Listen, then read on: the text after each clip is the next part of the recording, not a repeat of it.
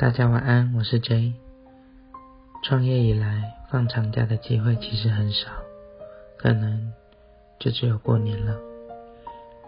与老朋友叙叙旧，与家人聊聊天，给点时间沉淀自己，发现看待很多事情的角度都不一样，发现自己真的很喜欢安静，发现父母其实很想你。当你朝着自己的目标前进，他们看着你的背影成长，陪他们爬爬山、喝喝酒的时间越来越少了。心里总想着有一天出人头地的时候，可以给他们更好的生活，但发现他们要的其实很简单。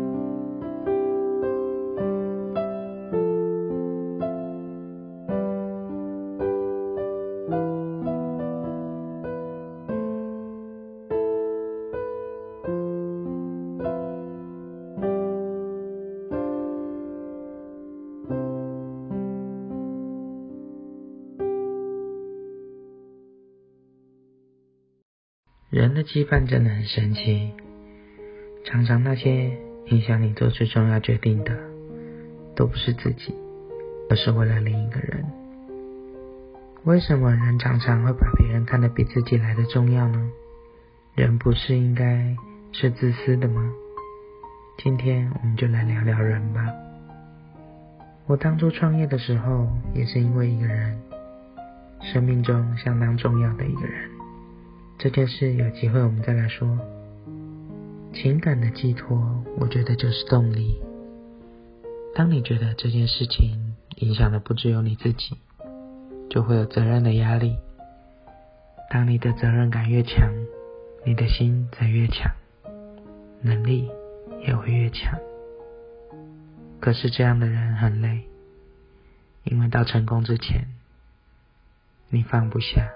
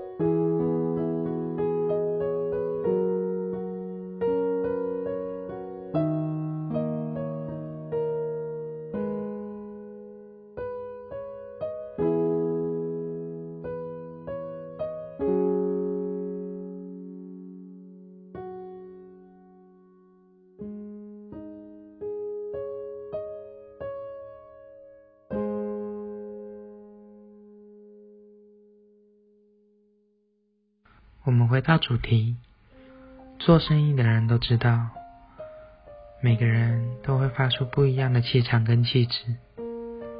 一个客人走路的姿态，回应的态度，我自己会把他们大概分成可以半开玩笑的客人，或是需要专业有礼貌应对的类型。其实，像朋友一般的相处，会增加客人对你的信任。但要跟初次见面的人拿捏沟通的分寸，真的需要不断的练习。遇到没有遇过的类型，建议还是保守礼貌的应对。我喜欢把客人当成朋友，感受他们，了解他们，我可以真心推荐他们需要的东西，而不是只有交易，只有赚钱。就算赚了钱。也是为了能继续为他们服务。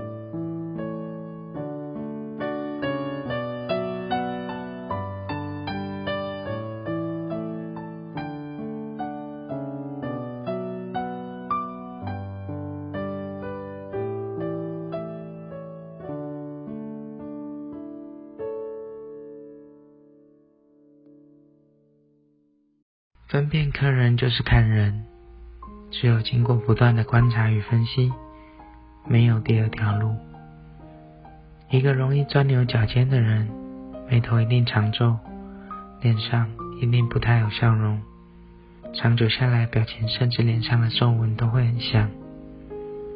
一个开朗乐观的人，甚至不用跟他相处过，他朝你走来的那一刻，你已经感受得出他的温度。当然，这些都有例外，那例外就归例外处理吧，不用想那么复杂了。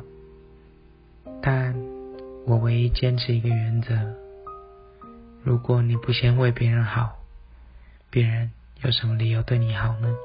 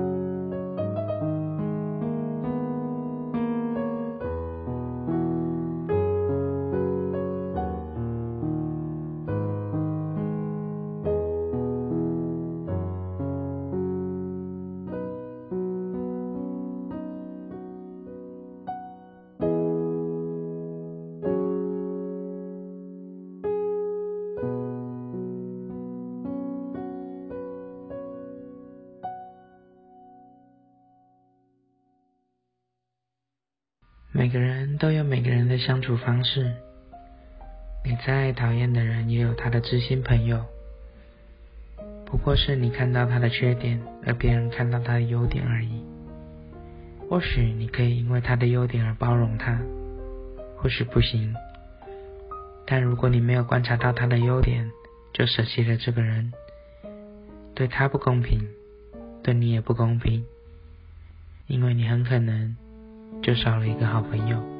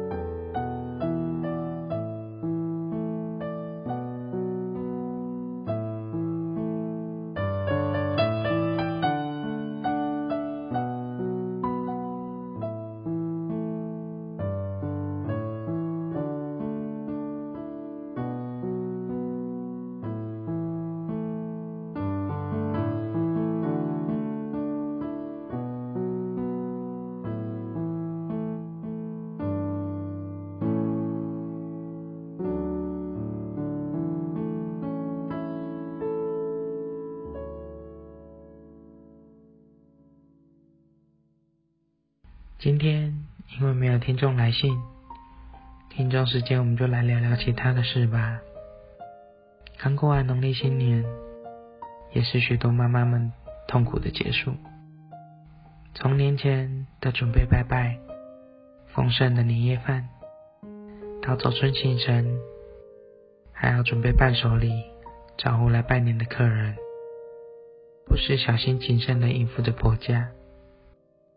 在这里，我真的要跟那些不用应付婆家的妈妈们说，你们真的很幸福。如果没有婆媳问题，那是三方努力出来的结果。妈妈、婆婆跟老公，老公在这中间扮演非常重要的角色，沟通两个立场不同的人，不可以选边站，但。也不可以不管。当然，双方自己的想法还是最重要的。如果真的没有办法改变他们之间的关系，也别强求了。只要有互相尊重的礼貌，剩下的就让他们以最舒服的方式相处吧。我不会教什么让婆媳好好相处的三个绝招，还有四个撇步之类的。因为跟每个人相处都有不同的方式，最重要的是你有打从心底尊重他。谢谢你的收听，祝你有个好梦，晚安。